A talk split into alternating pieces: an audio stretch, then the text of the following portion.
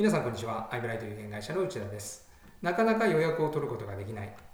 フランス料理店のオーナーシェフは修行時代に仲間が嫌う皿洗いを積極的に行ったといいます。狙いはお客様が残した料理です。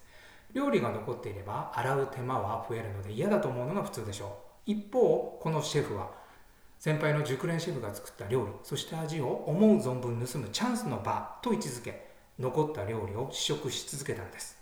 それが今のお店の成功、行列につながっています。一見みんなが嫌がることであっても、そこには大きなチャンスが潜んでいることがあるものです。この話は保険営業に通じます。名刺を渡した途端、保険は大嫌いとか、保険はもう結構と断られたり、場合によっては罵声を浴びせられるって経験ありませんか？詳しい話も聞かないで断るとは、こんな顧客は見込みなしと考え、その場を後にするのが普通です。一方、以前インタビューしたトップセールスパーソンはこの多くの保険営業パーソンが嫌がる場面が大好物だと断言します。シェフの話と同じでみんなが嫌い敬遠する場面であってもそこにはチャンスがあるものです。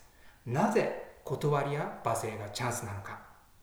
それはこれらを嫌なものではなく顧客の感情表現の一つと捉えているからです。感情表現の裏には必ず顧客の本音価値観があるとそのトップセールスは言います。つまり断りや罵声は嫌なものではなく顧客の価値観をつかむチャンスなのです。断られたり罵声を浴びせられたらそのトップセールスはどんなきっかけでそのように思われたのですか？と切り返します。例えば保険は大嫌いと断られたら大嫌いになったきっかけを聞くのです。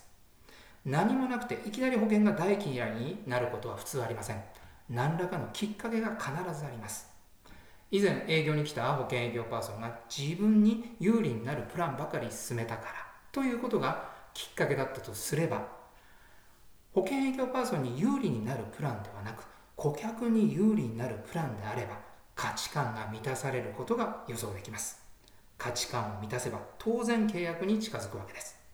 保険が売れない人は自分の価値観で提案をしてしまいます。売れる人は顧客の価値観を満たす提案をします。